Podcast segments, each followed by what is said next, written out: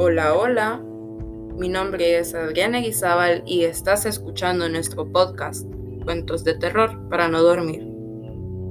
El día de hoy narraré el cuento 12 uvas, 12 deseos.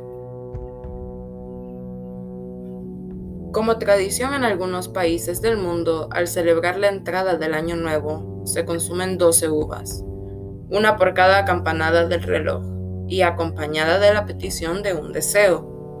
Posiblemente para muchos no tenga la más mínima importancia, pero hay quienes viven aguardando este momento, poniendo tanto ímpetu en su realización y esperando se cumplan todos sus deseos. Fue lo que sucedió en aquella ocasión, cuando Laura pasaba su primera fiesta de fin de año con sus suegros. En la mesa había pequeñas bolsas de regalo, con una lata de uvas, las doce exactamente.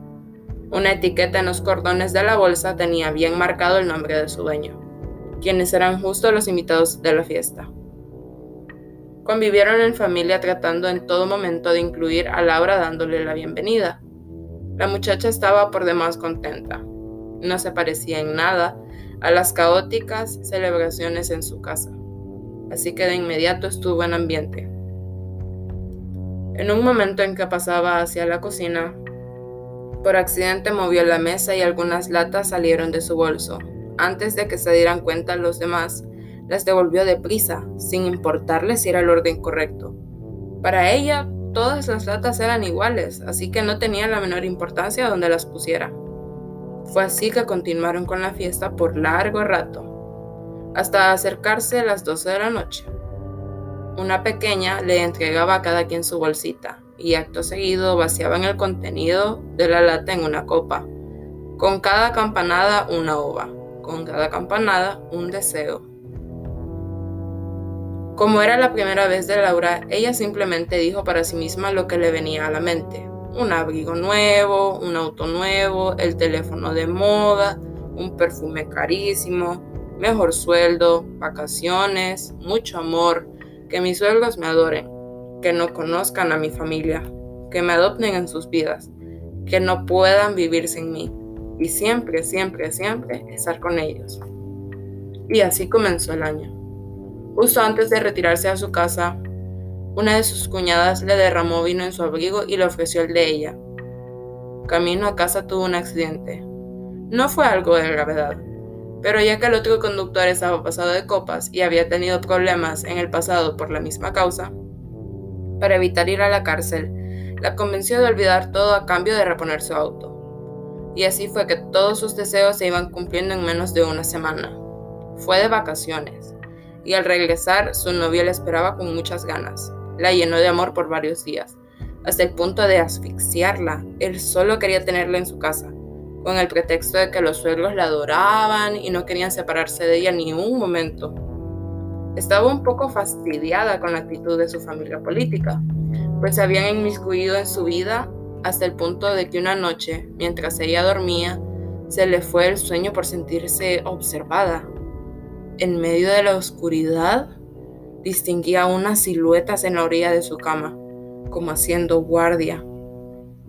Llena de susto y con manos temblorosas, pudo encender la luz para darse cuenta de que sus suegros custodiaban su cama. Estaban cuidándole el sueño. Por unos días se alejó de ellos. Fue a casa de sus padres. Justo en la primera noche de visita, un grito desgarrador se coló entre las paredes. Corrió deprisa hasta la cocina de donde venían los gritos. Su padre estaba tirado en el piso, retorciéndose, con las manos apretando el pecho. Su madre, en una esquina, amordazada, se apresuró a liberarla, pero no hubo oportunidad.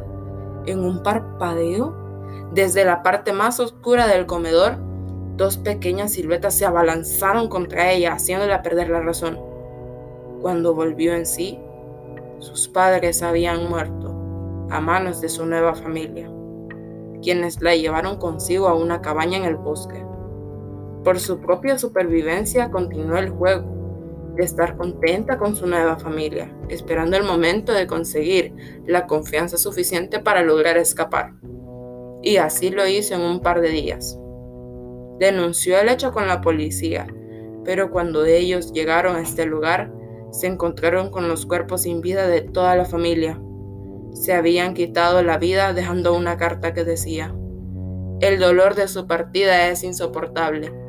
Preferimos mil veces la muerte que vivir sin ella. Fueron muchas noches en las que tenía pesadillas. Veía a su familia política acechándola. Revivía a cada momento la muerte de sus padres y sentía miedo de estar sola. Pero desgraciadamente no tenía a nadie más en el mundo. Una tarde en el cementerio, frente a la tumba de su madre, lloraba desconsolada por su triste desgracia, preguntándose, ¿por qué a mí?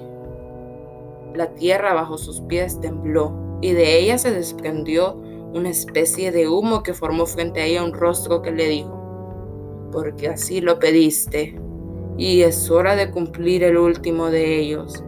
¿Lo recuerdas? La muchacha había perdido el habla por la impresión pero se vio obligada a responder cuando un par de ojos rojos, ardientes, se encendieron en aquel rostro. Titubeante y temblorosa, ella respondió, siempre estar con ellos.